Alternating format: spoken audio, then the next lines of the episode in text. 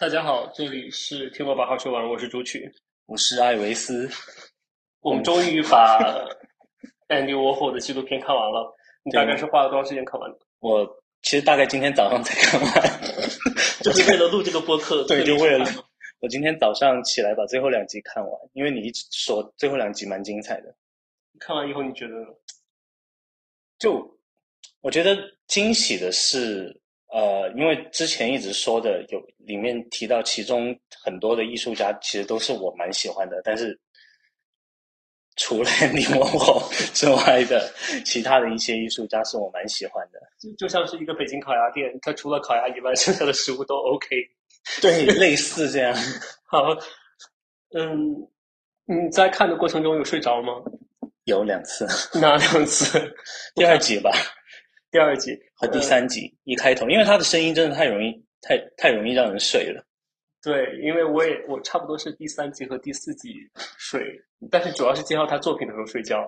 然后介绍完他的作品以后，一开始聊他的什么男朋友八卦呀，我就清醒了。我我我是听见他就那因为那个纪录片是 AI 还原他的声音嘛，然后听见他自己念自己日记的时候，我就睡着。他日记真的太无聊了，文笔太差。对，就流水账，主要是应付那个。税务局查税的时候，不要把他抓走。对，呃，我来介绍一下吧。最近我们看了 Andy Warhol 的纪录片，在 Netflix 上，然后它叫做《Andy Warhol 日记》。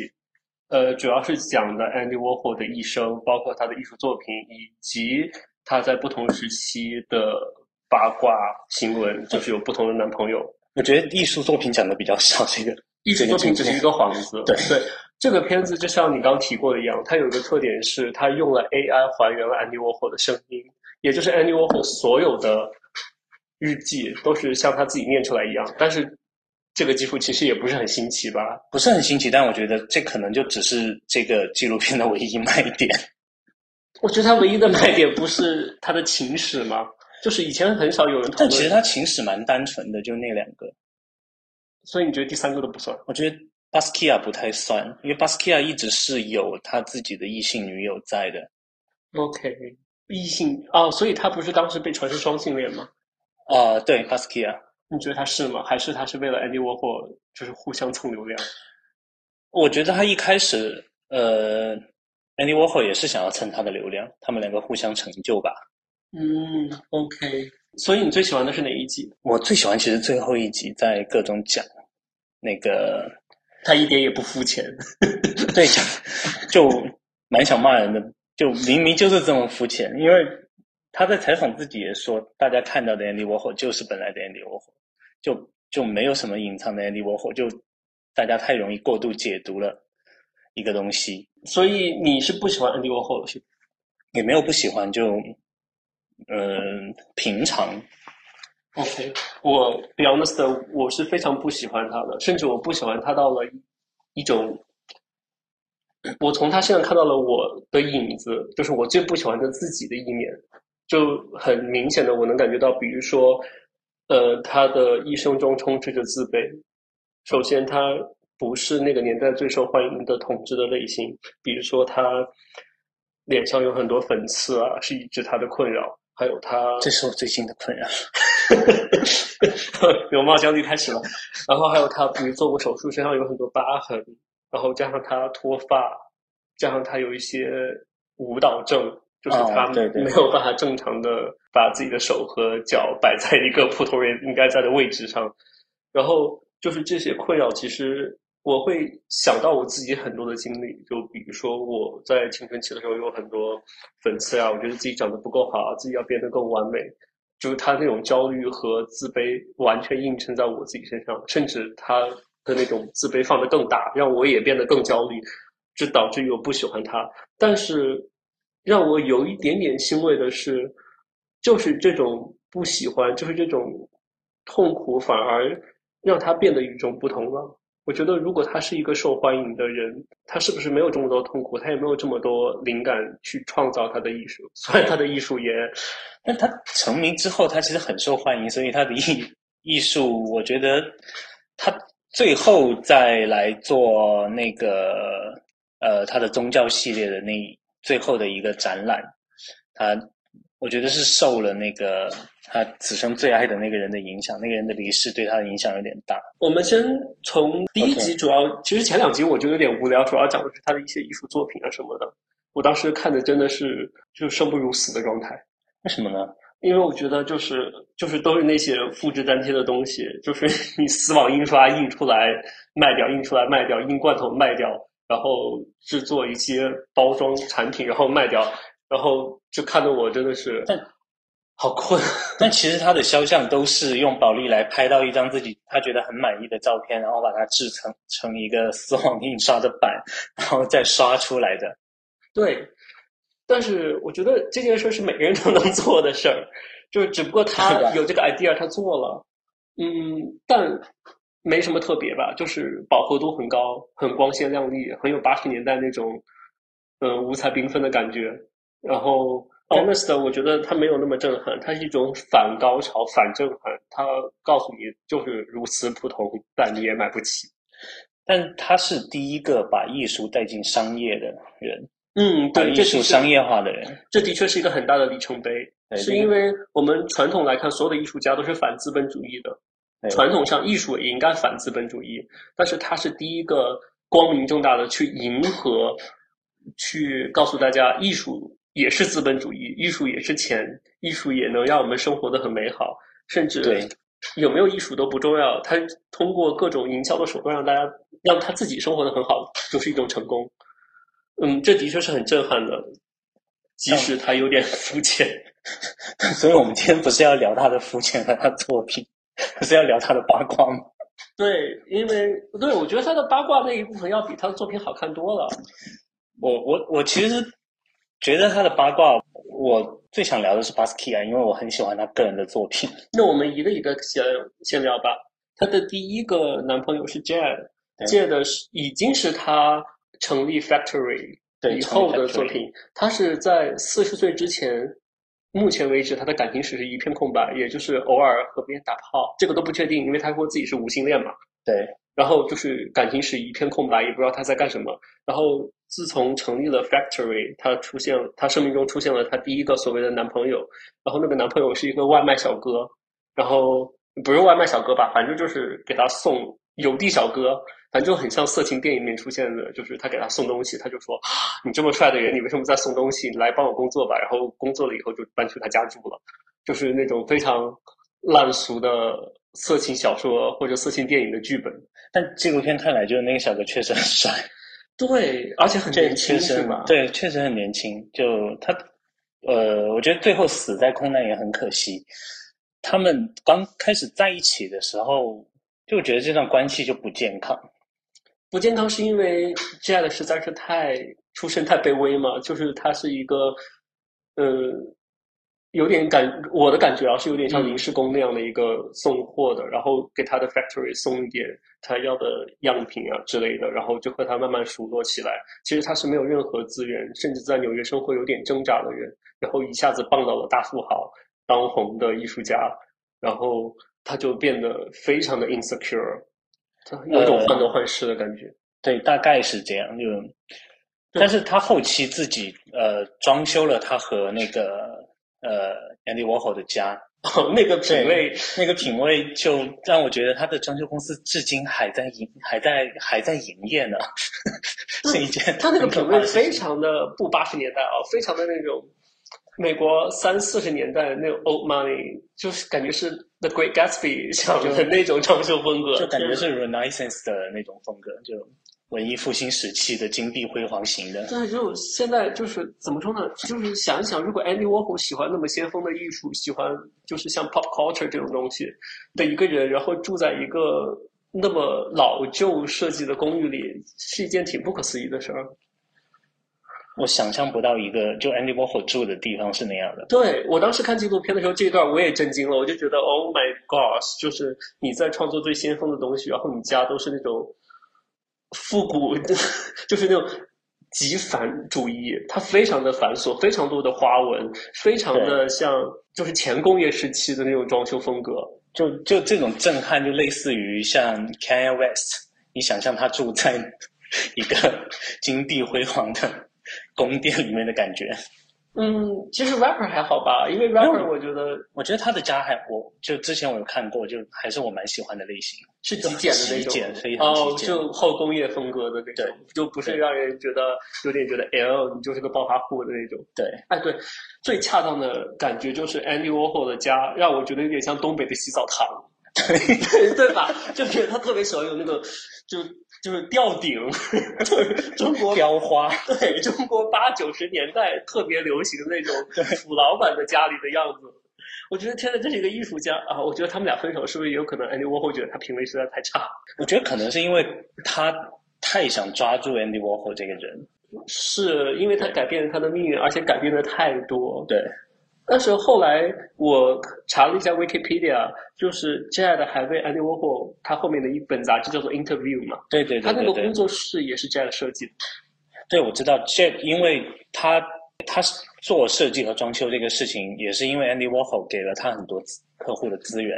哦，然后所以就是改变了他的命运，从外卖小哥或者快递小哥变成了一个 designer。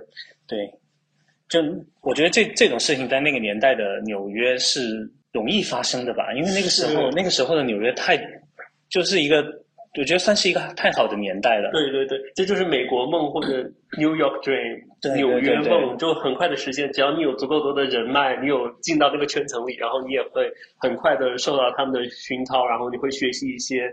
呃，关于美学的知识，然后你就会从一个底层变成一个中产阶级，而且甚至 upper class。而且看纪录片里面，他们那个时代的穿搭，其实对现在的影响也很很也很大。因为不会像你看其他地方七八十年代、上个世纪七八十年代穿搭，完全像像看上个世纪的产物一样。但是那个时候的纽约不是哦，已经开始时髦，对，一切都是那么的先锋。我觉得那个时候的纽约。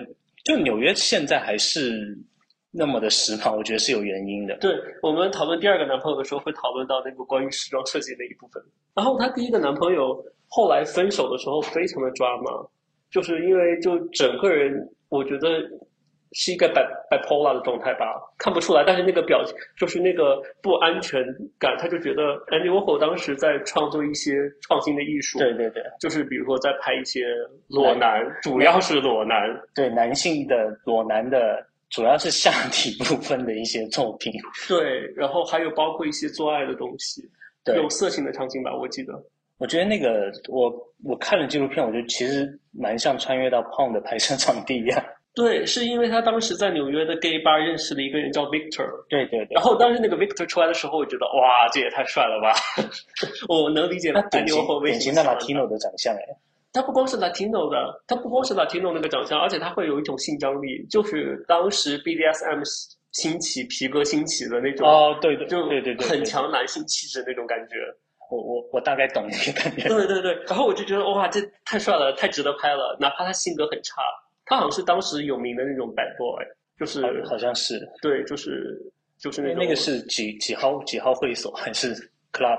是是一个 club，那个是一个 club，我也忘了那个 club 的名字。就不重要。那个那个 club 穿刺着他们整个两段感感情、三段感情中间，对，是很重要的一个场所。但是我第一个男朋友见的，我就觉得就是一个长得帅的邮递员，但是那个 Victor 就是让我觉得有性冲动的人，对。就真的觉得他有一种猫王啊，或者有一种 Bohemian Rhapsody Queen 的主唱的那种感觉啊。你说 Friday？对对，就是那种感觉给我很强烈。所以就是 Andy Warhol 想拍他的下体，我觉得好像也是基于一种动物本能，就是如果你认识这个人，你就会想去做这件事。就有有些人第一眼看上去，你就会想象他对对，他就。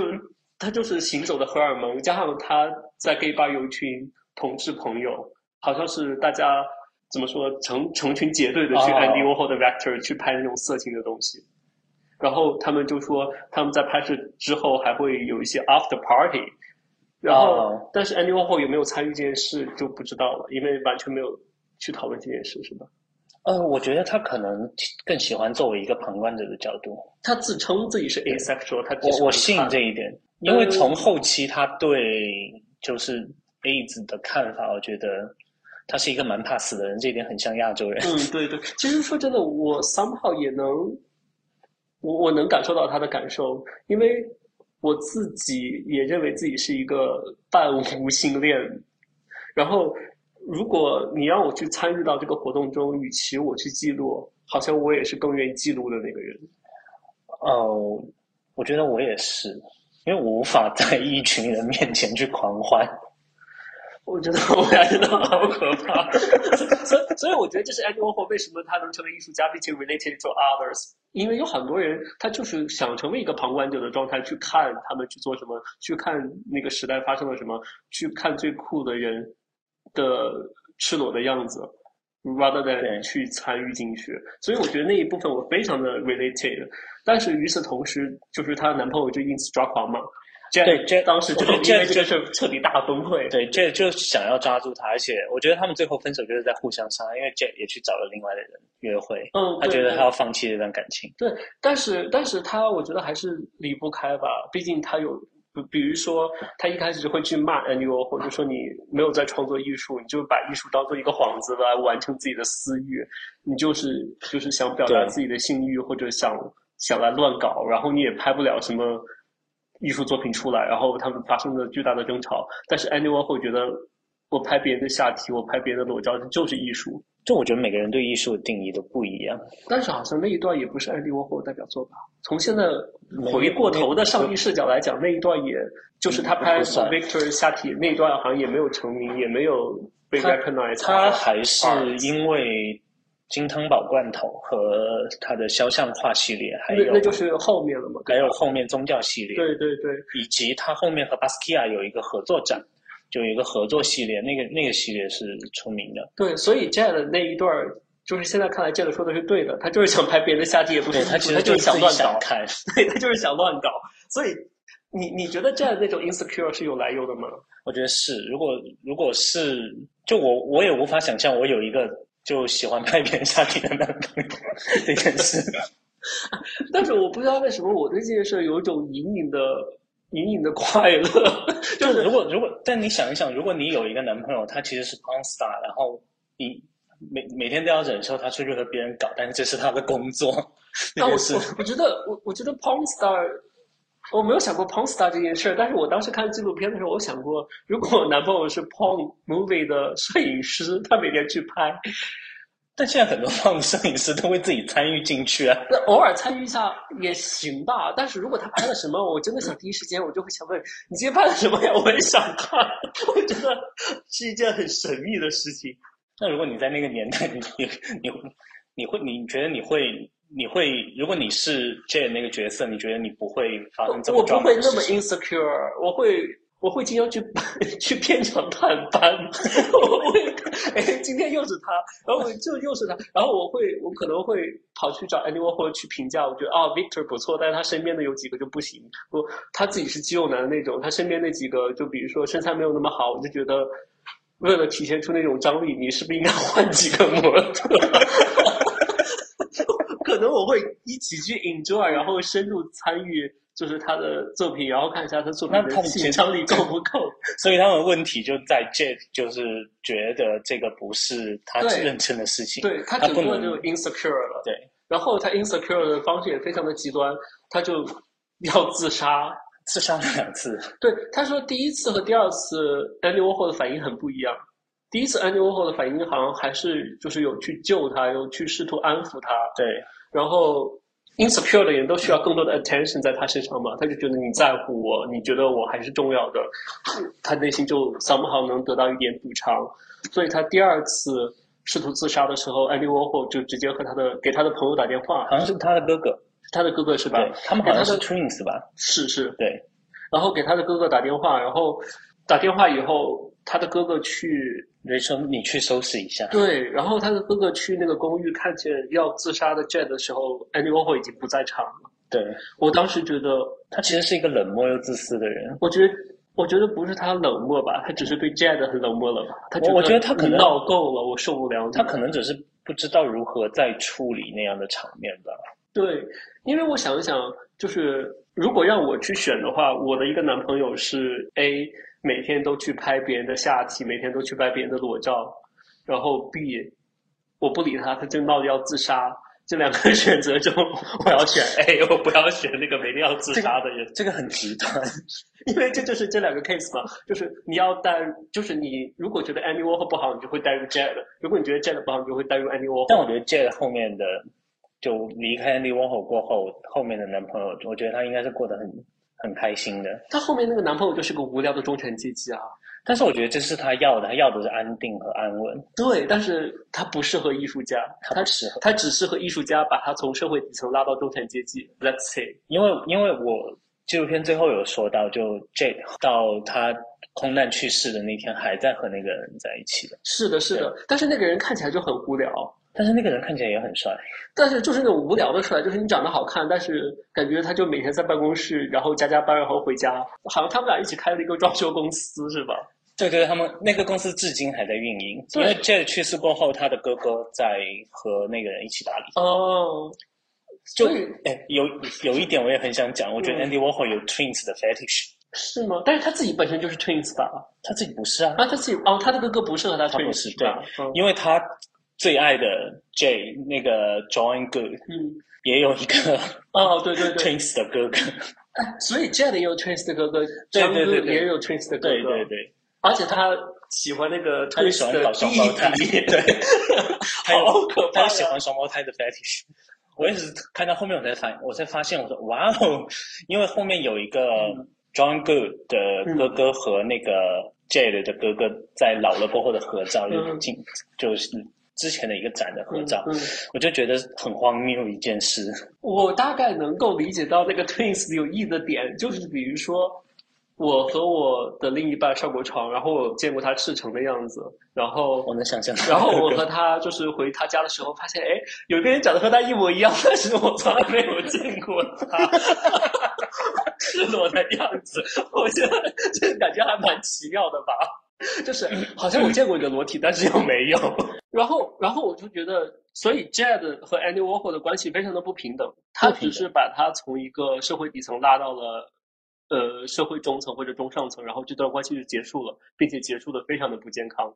等他试图自杀两次之后，他就因为 Jade 想要抓住这段感情，但是其实他，我觉得他的性格 hold 不住一个艺术家。我觉得，我觉得他不爱 Andy Warhol，他爱的是 Andy Warhol 给他的一切。呃，没有诶，我其实觉得他可能是爱 Andy Warhol，但是也有可能就是，我觉得后面的 John Good 才是一个比较别扭的人，就又想要着这一切，但是又不认同自己。然后 Andy Warhol 在和 Jade 分手的一个星期内，就和 Van Gogh 有见面，是吧？我好像是拜托一个，对，拜托一个中介，对，一个摄影师介绍的，然后他们俩就认识了，然后。John 其实和 Jade 其实是一挂的吧，都是长得好看的。其实我觉得 John 没有 Jade 好看，是吗？我觉得 John 比 Jade 好看，因为 Jade 太精致了。哦，对，Jade 就是像放在家里看的精致的美国男孩儿，但是 John 就是有种介于男孩和男人之间，这样是会出现在那种美式的品。就校园风品牌服装的对对，他不是有做那个美式校园风吗？对，他当时有做那个校园风的时候，他有指导，就是说，呃，typical 的优质的美国男性应该长什么样。然后里面还说，你要表现出男性气质，gay 就是一个禁忌，你不能打破那个 那个 boundary of gender，你不能打破性别的边界，就是男人要有男人样，女人要有女人样，而男人那个男人样的就是 John 那样。但我觉得他自己本身就是一个挺别扭的人啊，他自己对自己身份的不认同。对他不承认自己是 gay 吗？对。但是就是因为他不承认是自己是 gay，Andy Warhol 给他对他更迷恋了。对，我就觉得哦，这就是我能够想象，这就是八十年代我能够质的，我能够想象 Andy Warhol 和他在和他之间的关系中，就有一点像之前的 Jade 在对 Andy Warhol 那个位置。哦，所以就是那反过来了，所以就是那个。凡事有因必有果，对，你的报应就是我，你也有今天，就是什么叫 karma？就他，他是那种说，你不要在日记里提我的名字，然后 Andy Warhol 就真的不提。嗯，对，就一开始他认识的时候，他就不说自己是 gay，他说自己是直的，而且他表现的，就是非常的直男气质。对，然后他周围的同，就是周围的朋友、同学，不是同学，周围的朋友、同事也都不知道他是直的还是同志。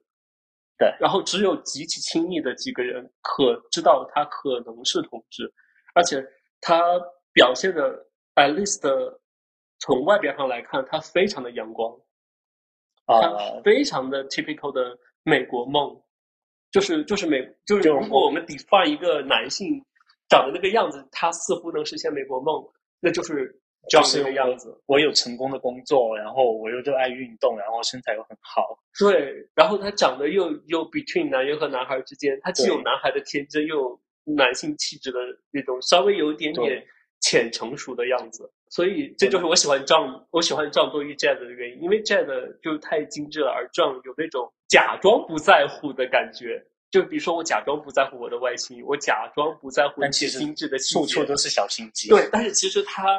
非常的在乎，他非常的特意的去展示他的男性气质，他非常的回避，嗯，自己是同志这件事，因为他觉得如果一旦我光明正大的承认自己是同志，我的男性气质都会被削弱，在那个年代的背景下，所以这一点就是反而让 Andy Warhol 这种呃有点 vulnerable 的同志会非常的沉迷。我觉得对在同志社区内 until now 都会有这种情节，就比如说。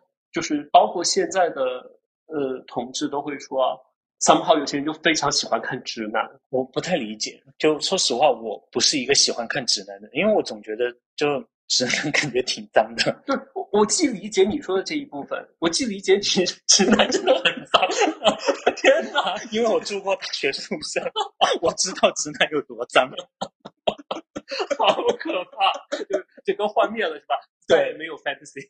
没有，完全没有。好吧，那所以我觉得可能 Andy Warhol 没有接触太多的直男，所以他有这种 fantasy。因为之前我在某些同志的社群里面，就是能够感觉到，就是认为就是直男才是真男人，直男才让同志有征服欲，或者才有更强的男性气质的这种。我我我个人来觉，这是一个错误印象。但是这个现象我依然能看到，但我我还是认为，就是如果我喜欢一个直男，我想要去掰弯一个直男，是一件蛮不道德的事情。但是，但是也是他要能弯，也才也才掰得弯。对对，但是我觉得这件事儿你不能细想，细想又有又有一个 ethical issue，就感觉好像是如果你掰弯它是不道德的事儿，那就意味着同志是件不好的事儿。但是你想，但又不是不好，但是又觉得不应该去把这个生活再带给别人。是因为你现在觉得同事，我我我没有，因为因为我之前是在国内的生活圈，我觉得这样是不道德的，因为就你要同志在中国的生活圈就氛围真的很差。那因为比较地下嘛，所有的东西都不能不能就上不了光明正大的说我去游行，我去争取权利，是件很难的事。对，就是我既能理解又不能理解，因为我我能理解的点是说可能。就是作为一个同志，你依然是一个性少数，你生活可能会遇到一些，呃，如果你是直男，你不会遇到的问题。但是作为另外一个点说，如果因此，就是我觉得，如果你觉得把一个直男掰弯是一件不道德的事，很容易陷入到同志是一件不好的状态。就是这样一想，就觉得哎，不对了。我觉得我们追求的平权就是我们和直男是一样的，我们和直男直女和 everyone 都是一样的。你一旦觉得一个直男变成 gay 不好，那你是不是就 accepting issue？然后这个就很危险。我觉得很很多很多事情都不敢讨论。就比如说，哪怕你喜欢直男或者你不喜欢直男，就就尬在这了。对，就尬在这，就不再讨论这件事了。但是细想呢，也想不清楚，就只能自己选择吧。就是。你你的性取向是怎样？你的 lifestyle 是怎样？你为你的生活的权利去争取，然后你也去为你的生活负责。我觉得不应该说是哪样比哪样好。继续聊张顾，就是能够感觉到在第二段关系中，他和 Andy Warhol 的关系非常的不对等，就是 Andy Warhol 成了弱势的那一方，然后张顾变得很强势。对，因为他想要抓住他，他觉得张顾是一个高不可攀的人，他想要攀住他。但是他的确是，就是又是派拉蒙的总裁，然后长得又好看，身材又好，性格又很阳光。我觉得他他是那个年代典型的美国的那种学院风的打扮的男生的想象。是，但是他有一点，其实有一点点让我出戏，就是他发际线超高。对他发际线很高，真的，我就觉得就纪录片里面他哥哥老了，因为他哥和他长一模一样，他们是 twins，所以他哥也发际线超高，对，超高的。对，所以我就觉得也没有百分之百美国梦吧。我觉得 J 的还是还是算最好看的一个。我我喜欢张顾，除了他的发际线。好吧。嗯，啊而且我觉得 Andy Warhol 也是一个很着急的人，因为你想他和 J J 的搬走一个星期内，他就去找了新的，就是不断的 dating。我觉得他是一个怕寂寞的人，他不想一个人待着。但但是纪录片一开始，然后就是他就说什么 Andy Warhol 说他想成为一个机器，因为机器没有感情。他想要成为那样，但他成为不了，是因为他在 struggling with 对，因为其实他其实怕很怕寂寞。我觉得他很害怕孤独，但是他不光是害怕孤独，而且他只看脸。我我觉得脸在他的交友对象中基基本上只当了。其实蛮像我的，因为我我我我也是只看脸先。我的每一任也是都比我长得好看很多。呃，我我我只见过你其中一任，但是他也是 OK 的，比我好看嘛，对吧？啊，对，是。所以有的时候我一开始，比如说我初恋的时候，然后我就觉得我对方比我好看很多，我就会内心的暗暗想。凭什么我配吗？但是后来每一任他都长得比我好看，然后我就就就 secure 了，就配，我有好看的灵魂，有趣的灵魂。对，然后就他长得不是很好看，然后就是有各种各样的障碍之后，他依然想要找到一个最好看，他心目中最好看的那个人和他在一起。他这种就是和他的艺术表达一样肤浅的人，我觉得也是。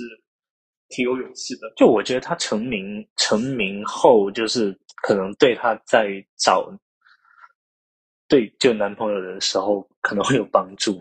我觉得有有加分项，有一点帮助吧。但是如果对方又不想出名，然后对方又在派拉蒙这个企业里工作，然后他都低调到不愿意自己成为 gay，我觉得他也不是为了 anyone 获得名气，最多是因为他的财富。呃，我觉得 Jade 可能。一开始是有点迷失在这样的生活里，但后面我觉得他想抓住 Andy Warhol，可能就是我觉得是有放入真的感情。我说的是 Jungle。Jungle，我觉得他一开始不认同，然后我觉得后面因为 Andy Warhol 带给他的生活可能真的太不同了。呃，因为虽然他是总裁，但是他也属于那种白领生活的人。对，就太不同了。就是他，他他能应该还行吧，应该挺。他他好像说他不能拒绝这样的生活。哦，对对对，那一段我还印象蛮深刻的。对，而且他在安妮沃霍的视角中，他们最快乐的时候是他们出去，就是和朋友一起出去玩儿，然后他们去了一个小屋，然后他们有玩一些水枪啊之类的游戏。哦，对对，然后那一段好像是着重描述他们的情感方式，并且他们非常的亲密，也非常的快乐。对，然后而且 Andy Warhol 一直在祈求他来和他一起住。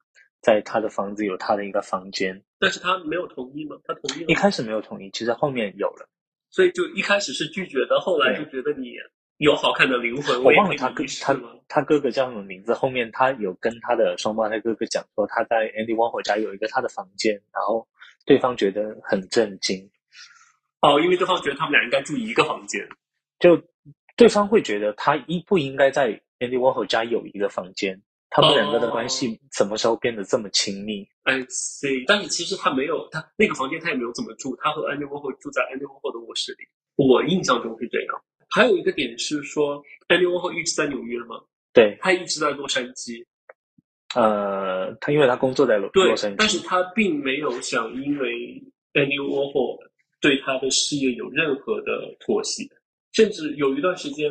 是他一个人跑去了洛杉矶，然后安妮沃霍一直在纽约，然后他也不怎么联系他，他们好像中间断了一段时间，断了蛮长一段时间。对，然后就是那段时间，就是他也是他要求的，他说你不可以在日记中提到我。对，然后安妮沃霍就非常的委屈，他就说什么？那从此以后用派拉蒙来对，然后他就说派拉蒙今天给我打电话了，然后我就在想，我打电话找你拍电影吗？就。就其实蛮自欺欺人，我不能提到 John Good，但是我我我告诉了大家，因为我用派拉蒙代替他，就就感觉是一个做 compliance，就是我我满足了你的要求，但是我该干嘛还是尽量干我想干的事，感觉很狡猾。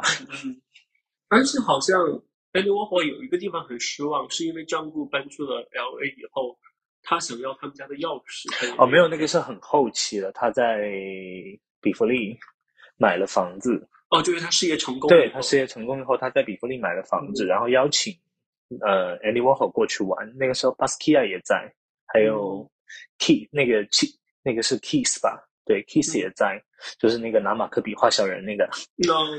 然后他们去了，他是住在的 hotel，他很他他觉得自己很失望，为什么他没有给他他们家的钥匙？对，我觉得如果他们已经是恋人，而且那么多年了，给一下钥匙应该不是一件不好。我觉得 John Good 到最后都不承认他和 Andy Warhol 是恋人，而且 John Good 第一不承认自己是同志，第二不承认 Andy 不承认 Andy Warhol 是他的 partner，然后 Andy Warhol 也不承认自己是同志，他说他自己是 asexual。对，然后这段关系真的是就是集成了所有畸形的人。但是我觉得，因为 John Good 后面是死于艾滋，所以从这个点来，所以我就觉得他可能。某种意义上来说，他是个暗娼啊，就是说，其实他背着 Andy Warhol 在外面莺歌燕舞了很多，应该是。然后表面上又装作对，因为那个年代刚刚发现 AIDS，然后大家都很可怕，嗯然后又称这个是 Gay Cancer，对对对，然后就觉得只有 Gay 才会得这种病。对那一段我也印象很深刻，因为就是 Andy Warhol 说张 Good 得了 AIDS，但是他没有得。对，然后他说，他说他回去过后，让他的管家把所有的他和 John Good 的衣服都要分开洗了。对他，他有明确的提出。对他有明确，对他日记里有写，就说我回去以后就叫，我忘了他管家叫什么名字，说帮帮我把东西分开洗了。所所以，其实更有趣的点就是说，他是分层次的，就是 Andy Warhol 其实最爱的是自己，对，他是最爱自己。对，然后他就。对艾滋的恐惧其实要多于他爱张哥。对，但是其实张哥在纽约住院的那三十天，他每天都去看望他，每个晚上都去。但他们依然也是一个不明不白的关系。对，他在和张哥就是失联的那一段时间，其实认识了一个新的叫 John Michelle。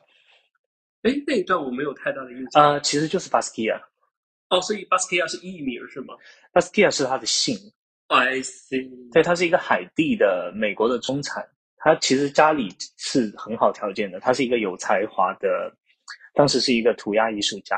哦，我有看他的。对他的画，我我很喜欢，就是一个黑人在呐喊。我觉得如果不是一个爱吸毒的人，应该画不出来这样天马行空的画。而且他不是有一幅很有名，是他的 Andy Warhol 的自画像吗？啊，对，因为那个是 Andy Warhol 用宝丽来和他的自拍，然后他就下去就拿回去，一个下午就画好了那个自画像。对对，他的那个画其实是有灵性的，没有 Andy Warhol 那么多的工业感。但 Andy Warhol 在认识他以后，也拿起了画笔，然后他们办过一个一个 crossover 的一个展，就是 Andy Warhol 画完他，然后 Basquiat 再在他的画上面画，然后那个展其实我蛮震撼的，就是。巴斯基亚完全占据了主导地位。那个、那个、那个画你看不到 Andy Warhol，你只看到了巴斯基亚。而且他们好像有一点那种，虽然在一起合作，但是有点互相嫉妒的小心思。我嗯嗯，Andy Warhol 有，他有嫉妒。他 Andy Warhol 真的很害怕自己过气，很害怕自己对他需要曝光得不到 attention，然后他就很焦虑，然后他就，我觉得他有点蹭巴斯基亚的流量，因为巴斯基亚当时非常对非常非常出名。然后在这样的情况下，就是比如说。他是在巴斯克亚的作品上作画是吗？然后他没有巴斯，他们是互相在互相的作品上作画。然后他们会互相 cover，就是画上去一个东西，然后我觉得嗯不爽，然后我在上面盖一层。我觉得他在我觉得他们在创作的时候不是这样的，不是这样。就创作的时候可能是挺和谐的，但是出来的效果就是真的巴斯克亚会比较亮眼。对，然后我就觉得 Andy Warhol 有的时候他故意要把巴斯克亚的东西盖掉一点，嗯，就是让那个画显得有 Andy Warhol 的元素，虽然最后还是巴斯克亚。的效果更好，我我觉得有，因为那个展一出来，大家一看到的就是巴斯基亚，远看都是巴斯基亚。还还有一点是说，其实巴斯基亚比 Andy Warhol 有原创性，因为 Top Culture 更多的就是他拿别的元素过来，就是拼接在一起。它本来就是一个复制粘贴的艺术，但是巴斯基亚都是自己涂鸦涂出来的，它更有自己的个性和识别度。巴斯基亚最开始是在墙上写诗，就觉得很酷。对他，他他做了第他第一个系列就是在墙上写诗，那个系列结束了过后，就是一个黑人在呐喊，在各种。我觉得他内心应该是痛苦的。他出生在一个中产的美国黑人家庭，那有什么痛苦的？就我觉得家里带给他的压力，你要成功的压力会比较大。哦，因为就是像真正有钱了，就是会给会给孩子更多的自由，反而是中产口口声声希望孩子成为工程师啊，成为医生啊。对，就就很像很多。中国的小孩一样，从小就被灌输你长大要成为什么什么什么，很窒息。对，但是他在那么窒息的环境下，可以发出那么自由的话，还是让人很震惊的。震惊！我觉得他所有的话都是在过度吸毒过后画出来的，过度用药过后画出来的。而且，他里面提到他用的是什么药吗？有很多，他有在 Andy Warhol 家吸大麻啦。大麻，我觉得对大麻就也算。MDMA 大 Andy Warhol 也吸，因为从他去那个 club 的场景中。然后他有用 cocaine，然后也有用 heroin。我觉得 cocaine 和 heroin 只有 Basquiat 用。对，因为他鼻子这已经破了一个洞，他不能再吸毒，他不能再吸食任何的 cocaine。然后，但是他还是很需要毒品去。对，我觉得这一段其实挺可怕的，并且。嗯，在看纪录片的时候，我觉得，首先你觉得 Basquiat 和 Andy Warhol 是有恋人关系吗？或者性关系吗？嗯，我觉得没有。一开始他就给他拍了一些，就是类似那个 Victory 一样的那那种那种裸露的照片。然后，但其实我觉得他们之间的关系更像是一个伙伴，或者是一个长辈和一个对年轻的。就是一开始我会觉得。他们俩是一个合作关系嘛？对，就艺术上的合作关系。但是后来我觉得他们有点亲密到，我我我不知道 Andy Warhol 的动机是什么，但是看上去亲密到 Modern 工作上的合作关系。呃，我觉得 Andy Warhol 的动机应该就是要他继续保持红。对我和他搭上了过后，我我可能会更红，我需要有更多的曝光度。以 Andy Warhol 的那个时代的尿性，我觉得他应该不会跨种族的 personally 的喜欢一个和他种族不一样。他本来就是一个先锋艺术家，我觉得他有时候想法也挺怪的。嗯，但是我我我我觉得他是个先锋艺术家，但是他先锋的面仅限于艺术，就是他 out of the 没有仅限于可以赚钱的艺术。对，他 out of the pop art，他的 daily life，他就是他怪，但是不先锋，就是他是怪的有点保守。呃，他先锋的是把就印刷这件事情用在作画上。But it's not relevant to the value. 对吧？对，它的 value 其实是非常保守的，而且我觉得他单纯的是为了蹭流量。嗯，后来我觉得是因为他们关系很好，然后就像你说的，Andy Warhol 有点像父亲，Basquiat 有点像孩子。第一是他们年龄差距非常的大，对，但后面他们有不闹得不愉快，就是因为 Basquiat 沉迷于吸毒这件事。对，我觉得他就像一个爹一样会去教训他说：“你不能吸毒了，你要给我赶紧画画，我们要赚钱。”然后 Basquiat 就是已经不能 out of the trap 了。他就已经陷入到毒品的中。我觉得他最后 Basquiat 的死也是因为 Andy Warhol 过世，然后给他的打击，然后他在一个 club 的狂欢一个晚上过后，也是因为多种毒品、多种药物。所以我觉得 Basquiat 依赖 Andy Warhol 更像依赖一个 somehow 的父亲的样子。他应该在他身上找父爱吧。嗯，还有一个点是，就是 Basquiat 吸毒过量。那一个点，印我印象也非常深刻，就是纽约的艺术品市场，在巴斯蒂亚感觉要快死了的时候，他的作品开始狂飙。对，然后我就觉得，整个市场也只把艺术家当一个生产工具而已，就是一个 supply demand。当你知道那个 supply 不够的时候，你就觉得啊，就有稀缺了，然后 demand 就突然就变多。但其实巴斯蒂亚挺高产的。嗯，但是。就是怎么说？因为我们看预期嘛，就比如说他要是明年死了，那他就所有的作画到明年以后我觉得应该应该应该大家对应应该大家都知道，你看他这样戏法不会活太长的。对，但是我就觉得喜欢艺术的人都会把艺术家放到一个很高的位置，但是不是喜欢艺术的人只是也是希望艺术，就是尤其是社会上层，他也只是希望艺术来彰显自己的身份。我觉得他不是用艺术来彰显身份，艺术是一个。艺术品是一个非常好的呃合理避税的商品，投资理财的角度，呃 charity 的角度，就他如果是从就我就逻辑是这样的，我我花这个钱从这个博物馆，我可能花两个亿买了这个艺术品，然后它如果升值了，我再找一个拍卖行估价，它如果升值到八个亿了，然后把这个八个亿我捐给一个博物馆做展出，那我有八个亿的财产是不用交钱的啊，所以是不用交税的。somehow 就是洗钱避税，它是避避税的，对。然后而且它流通性很好。是合法避税的一个方式，对它流通性很好，所以为什么艺术品拍卖市场就是那么多富豪、那么多有钱人喜欢去拍来，然后我捐给博物馆，我我得自己建个博物馆，嗯，然后来展出这些东西，就是避税。对，所以他们根本也不在乎艺术家的死活，他们觉得艺术家也就是一个机器，就是你生产出了这么多真品，你一旦停止生产，市场市场就是出现了稀缺，然后就开始价格哄抬。对，这对于艺术家来说也是一件很不公平。就觉得现在都已经搞艺术了，我觉得，我觉得文艺复兴时期的艺术家还在世的话，现在会被气得跳起来。对，我就觉得他艺术家都会被艺术绑架，然后大家都会连艺术工作者都会被物化到这个程度，就直接是简单的 supply demand 的关系。这一点让我觉得太讽刺了。因为所有的画廊经济啊，然后所有的艺术经济，其实。在做的都是这个事情，就是把所有的艺术品商商品化。我商品化了过后就有市场，但是现在的市场就是我们是提供给富人一个你可以避税的一个渠道，因为艺术品的估价就是它太天马行空了。嗯，还有一个很有趣的是，有一个印象我很深刻，就是 Andy Warhol 说他为了上 GQ 的封面。他可以和 GQ 的高管睡觉，然后上封面。然后有其实有两个点我很震惊。第一个，那个时候他出名吗？他有这个想法的时候，他已经出名了。但是 GQ 其实他呃，他一直还想一件事情，就是在纽约大都会博物馆展出做他的作品展，但是在他生前都没有做过，在他死后做了一个回顾展。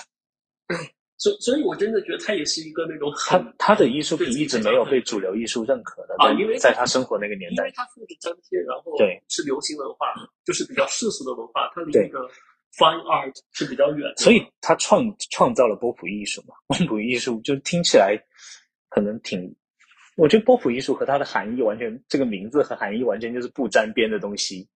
波波普艺术不就是通俗艺术吗？我这么理解，就是它就是商品化的艺术品，对，就是视觉化的流行歌曲。但我觉得它是音译的一个波普艺术出来，就觉得 就中文很骗人。哦，中文就感觉很 fancy 一点，是吧？英文我觉得 pop 就 pop 或者 popular，对，就是 popular。对，还有一个点是，他对自己的外形也不是很认同，然后他还觉得自己要通过肉体去换 GQ 的封面。我。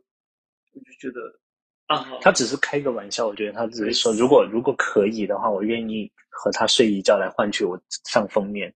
他就很想要被主流认可。其实，对，还有一点是关于他的价值观，就是就是我的印象中，其实很多同志，尤其是现当代的同志艺术家，他有天生的 LGBT 的，就是他有一种责任感，有一种使命感，在他觉得要为这个群体发声。Andy Warhol 不会，Andy Warhol 完全没有。他没有，他不是，而且他甚至参加了当时是哪个总统的就职典礼，就是他当时参加那个就职典礼，我印象很深的是，他是一个共和党的就职典礼，然后他也不认同共和党，但是他也去参，他也没有说他不认同吧，他只是想要曝光度，对他只是说这个地方有 attention 我就来，并且他的 interview 这本杂志也是。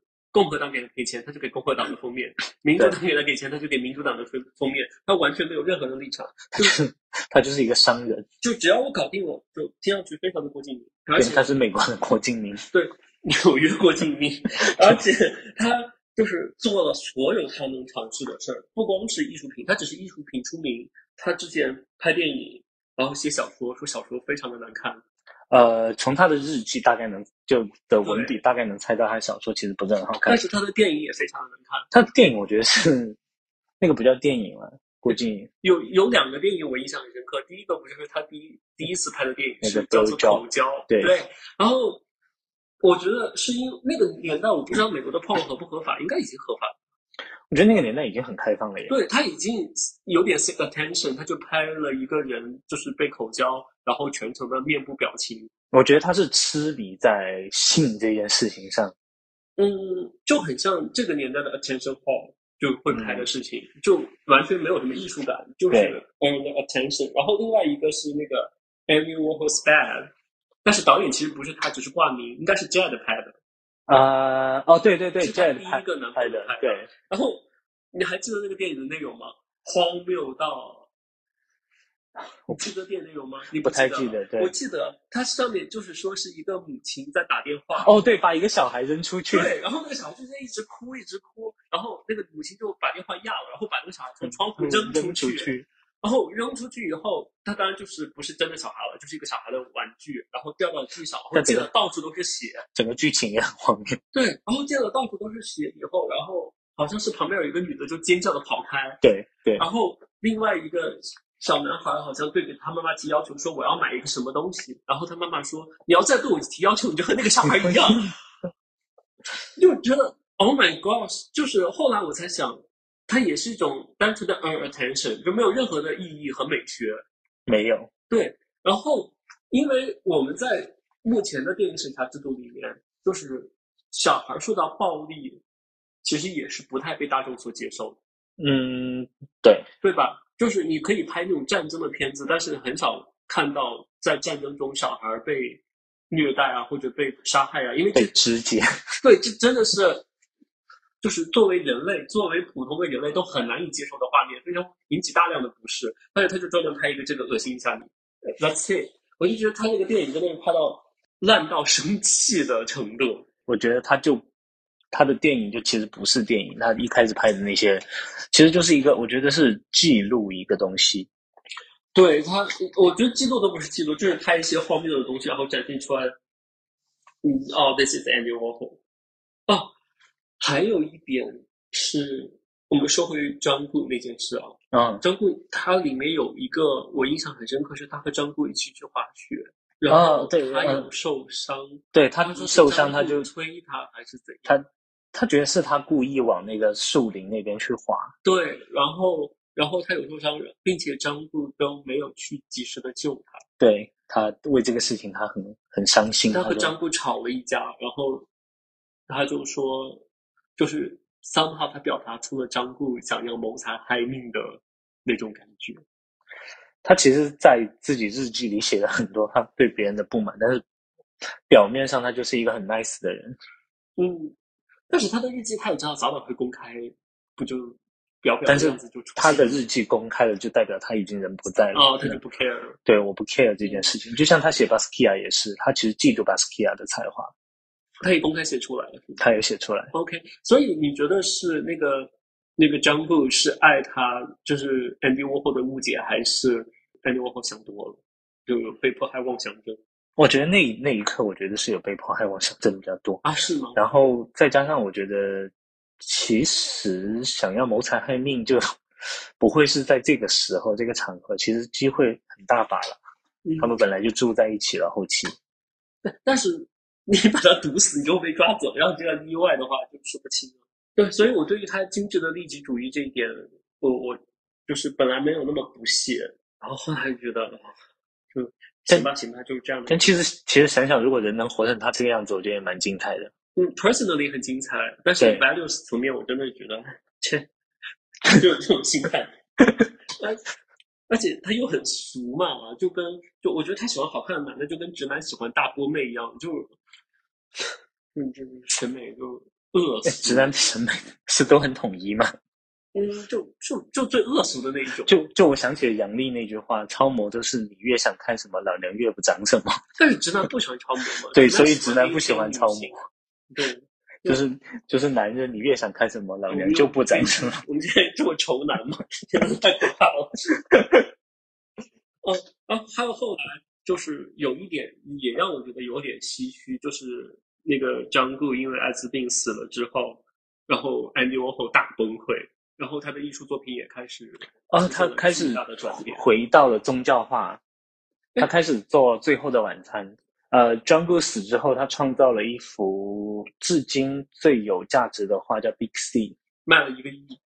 对，那个画上面有太多他的元素了，就是我觉得算是他后期最最成功的作品了。但是我觉得不算他的表作。但是那个是他真的是画出来的，就不是印出来的。对，他有他有复刻那个，他有复刻那个《最后的晚餐》吗？对，《最后的晚餐》。他先画了《最后的晚餐》，而且他画的时候，他还在日记中写，他说他买就不想买那个贵的，他对，我不想买两千多刀的那个，我就在时代广场买了一个几十块的吧，好像。对，然后就觉得。是他最后穷困潦倒了，还是他就是个？他不会穷困潦倒，他只是不愿意花那个钱去做一个东西。这个也让我觉得很愤怒。我就觉得，Oh my God！就是你自己是个艺术家，你对别人艺术家，就是我尽量抠着抠。他是在纽约有一栋 townhouse 的人，他不会是穷人的。对，所以我就觉得，哎，有有点让我恶心。然后他后来画完了以后，他又贴了很多他的那个 pop art 的东西啊，对他。是画了很多 logo，很多商业的 logo 在上面。然后里面有一个最大的是 The Big C，Big C，对，大家都觉得 Big C 是隐喻什么东西？对，我觉得 The Big C，我 personally 啊，我觉得 The Big C 就是 The Big Cancer。我我我觉得也是，我觉得它隐喻的是 The Big Gay Cancer。对，就是那个艾滋病的问题。对，因为其实他最爱的是 John Good，然后因为艾滋病死了，他害怕之余，他也觉得。就这个东西要被提出来，要被正视，但是他也没有。但我觉得他不像是一个这么有内涵的一个人。没有，他只是表达他的恐惧在对，他并没有说想要引起公共讨论或者什么，而且他也不解释的 Big C 是什么东西。我觉得后后世的人给了他的作品太多的解读。嗯，的确是这样吧？可能他的那个他死了以后，他的那个 agent 为了让他的画卖钱。而且还有一个点是，不是在纪录片中，Netflix 也很喜欢煽风点火吗？就是 Netflix 也是为了点击率，他就一直在不断的暗示说，Andy Warhol 其实也是死于艾滋病。我觉得不太像，因为他确确实是去医院割胆囊。但是，就是不是艾滋病也会引起各种各样哦，因为他当时他被枪击过后，他的胆囊是出了问题的哦，所以你觉得？我觉得他不太像，因为他他其实很怕死这件事。但是如果他不死于艾滋病这件事，不就是侧面证明他和张谷没有发生性关系？我觉得可能没有。那这样子倒推的话，岂不是 either 他真的是 asexuality，或者他？我觉得江谷一辈子都觉得受不了。我觉得他可能是一个旁观者的角度，他喜欢站在旁边。Oh my god！我突然脑子里面产生了不好的画面，就是他看张顾和被亚斯汀 做爱，啊，好可怕哦！嗯，有点像变态老头子，有点像，因为其实很多很多人有这这方面的思想，就是有些人喜欢 exhibition，有些人喜欢看。我我明白，但是就是就是就是当你说你有这个 fetish，我从这个观念的角度来讲，我觉得这个不是一个 fetish，这个相当于是一个 sexual position。Oh my god！好吧，我觉得好 heavy 啊。好，我们不聊这个话题。好 heavy 啊！没有，就是所所以，Andy Warhol 他没有撒谎，他真的是 asexual。我觉得他可能是，有可能是他不敢知知道了有，或者是在知道有 AIDS 过后不敢，又或者是在之前他也不敢。但是还有一个问题是，他怕 AIDS 怕成那样，他也没有活很久。就有种好亏的感觉，但是他其实死过一次了。哦，因为枪击那个事对对，因为他也赚了。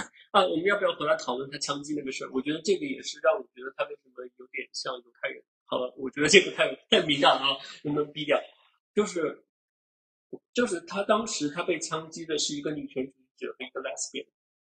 然后枪击的时候，他大喊：“我被安妮沃霍控制了。”我查一下具体的细节，是因为当时安妮沃霍为了追求高利润。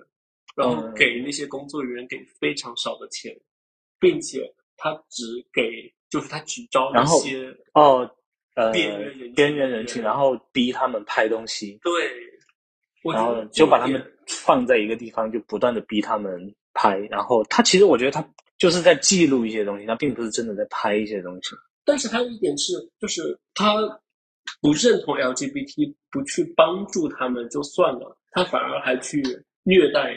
那些人以最廉价的，甚至非法的工资，但是我看纪录片有说，就是给到他们工资，其实在当时不算低了。嗯，在 factory factory 的工资我不知道，但是我印象深刻的是，他后期不是去拍一些 transgender 的人吗？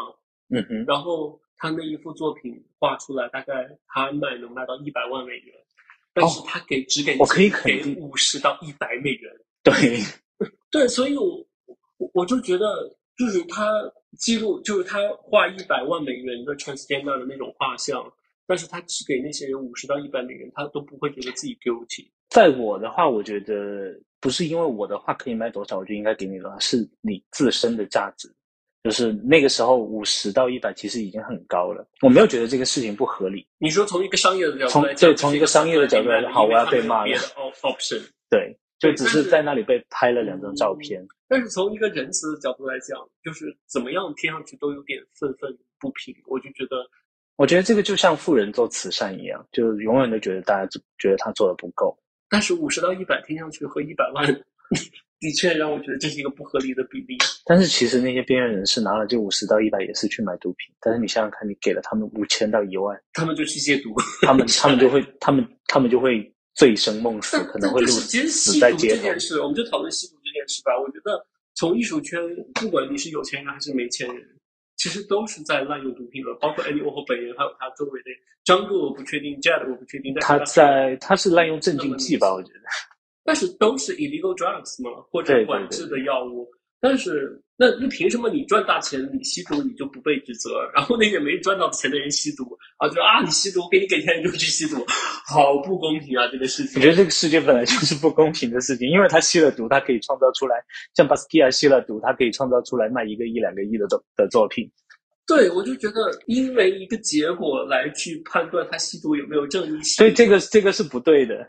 这个事情对的，而而且就是你有才华，你吸毒你就有正义性；你没有才华，你去吸毒，你就是你就应该就是一滩烂泥，一百美元，你就我该给你给更多的钱，你也去买毒品。对，我觉得好不公平啊！这世界就是这么不公平，就有点无法接受这种状况。就我觉得最讽刺的就是，就我们最后来说 Andy Warhol，他。毕生都想要在大都会博物馆展出他的作品，他生前没有完成这个愿望。但是讽刺的是，他死了过后，然后有一个回顾展，然后是 Andy Warhol 基金会做的一个回顾展，然后就是在纽约大都会博物馆。对，因为我觉得从另外一个角度来讲，我认可他的艺术是他的艺术是很肤浅，但是他就是记录了美国纽约八十年代那种浮华。呃，他的肤浅不是。他他的艺术是肤浅，是他摆到明面上告诉你的，我的这个东西就是印刷品，对，就是商品，对，就我觉得，所以这个是无可厚非的。但是他也是一个开创波普艺术的一个天才吧？我觉得他之前好像就有波普艺术的，他以前是画商业插画的，只是他把波普艺术放大了。但是我觉得，如果他把自身当做一个工具，其实他的波普艺术就记录了美国的那个时代。如果从这个角度来讲，我是认可他的，是因为美国的八十年代就是最浮华、最五颜六色、最璀璨的一个时代，然后每个人都听着 disco。我觉得在二零零八年雷曼破产之前的纽约，都还是那个八十年代的那个那个模样，纸醉金迷。然后就你想要成功，你在纽约只要就每个人都能都能有十五分钟的时间成名。嗯，对，这也是安妮沃霍的名言。对对，他就是那个年代的 influencer，就跟现在的网红一样，大家都说肤浅，但是网红就是这个时代最深刻的东西。你从时代的角度来讲，现在小孩的愿望都是我要变网红。对，所以就是他想要，每个人都想要自己的十五分钟嘛。对，但是每个人也只能有十五分钟。这也是安妮沃霍说的，对吗？嗯，算是吧。然后。对他后期就是做了很多 struggling 的事，包括他不是还录了 MTV 的节目嘛，采访了各种各样的名人来保持自己的热度。对，但是他也没有保持的很好，最后那个节目收视率不太好，也就不了了之了。他最后 pass 到他去米兰做那个《最后的晚餐》的那个那个最后的一个展览，然后我不知道那个是谁，然后有 flu。然后他很害怕，他他在他面前咳了一下，他就写到日记里说他传染了 flu 给我，然后他回纽约过，那个是他最后一次公开露面了。所以其实他就是得了那个 flu 才死的。没有，他是胆囊痛，他是去医院是割胆囊，然后说是死于药物过敏。嗯，有一个我想。补充的点是说，你认为安迪沃霍在他的职业生涯中，他有做他不情愿的事情，就是他并不热爱这个东西，甚至有点讨厌，但是他也做了。给各种名媛画肖像。我觉得这个他也没有很不情愿。我的印象中，他有做一个我觉得他不情愿的事儿，并且我在纪录片中看他，我觉得他好难受啊。就是第一，他要把自己化成女装。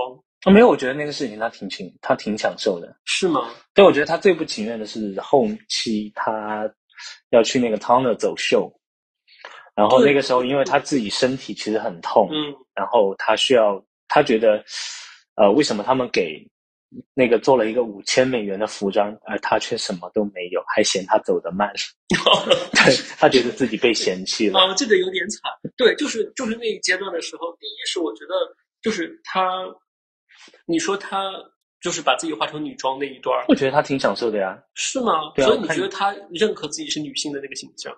对啊，他说他其实后期他也说过啊，他说如果你们的男装模特不适合我的话，我可以尝试女装。哦哦哦，所以哦，好吧，我当时看起来他表情有点扭曲，他可能只是我觉得他可能只是害羞。哦，OK。然后还有就是走秀的那一段，我真的就觉得，嗯，我大概能够 get 到他对自己不满的那个态度。那一段特别明显，是因为他走秀的时候不是有一个模特公司嘛？然后那个公司有一个网站，是网站还是海报？我不太清楚。那时候应该还没有网站，是一张海报。然后那个海报上有所有的男明星的一个目录，然后里面有他。然后他和其他所有人长得都非常的不一样，非常的明显，就是他不是美国人喜欢的那种外形。然后，但我觉得那个就看他自己的自我认同吧。嗯，我我觉得我我不知道他有没有怨恨自己不够。他有怨恨自己不够美吧？因为他后期有做一些整形，我觉得。他没有做整形。他没有做整形吗？因为他前期他他的鼻子是非常圆的。他后期只是因为他的胆身体出问题。哦，因为他后期就是对，然后掉发。他最他，我觉得他非常的尖。他只是最想做的事情就是假发，他有很多顶假发。哦，对对对，而且他的假发不是也被拍成了照，然后也是艺术品吗？对，也被拍卖了。哦，OK，而且还有就是收拾他的遗物的时候，可以找到巨多不同颜色的假发，对，听就是各种形状，就看上去像拖把一样，非常的可怕。我觉得那个是他的特色吧，就他们画就假发才是本体。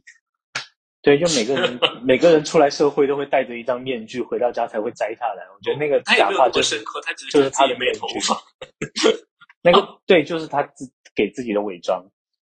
对，所以他有一次不是说他被他在签售的时候遇袭，我也不知道他哦，对，被一个小女孩，他说拿走了他的假发，然后就拿走了他的假发。他说他很伤心，他很失望，对，他很不知所措，他觉得自己很滑稽，所以他其实很在意自己没有头发这件事。嗯，而且我能感觉到他是在意自己外形的，在意肯定是在意的。对，但是他其实，嗯，后期我觉得，因为他的成功，嗯，奉承的人多了，他没有觉得自己的外形有多大的问题，是多大的问题，他只是更在意的是自己为什么会没有头发，所以他才会那么多假发，因为他出去都是戴假发示人，他标志的白发都是假发。对，那个看上去还蛮有艺术家范儿的，不知道是他自己选的还是他周围的人给他。应该是他自己选的。